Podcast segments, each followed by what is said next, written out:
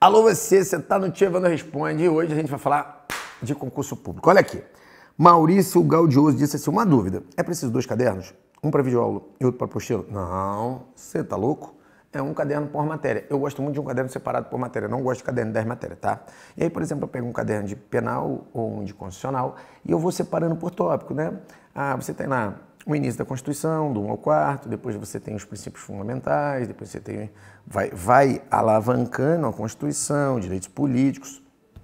Você assiste a videoaula, preenche o seu caderno, ah, no tópico, por exemplo, direitos políticos, depois você vai no PDF, bate o PDF com aquele mesmo caderno que você fez das videoaulas, depois você pega a apostila, estuda e bate em cima do caderno. Então, um único caderno numa única matéria vai ser a fonte primária de organização de todos os materiais que você pode ter aqui, beleza? E fica em cima do Alfacom, que esse ano tem muito concurso público legal. Alô, você!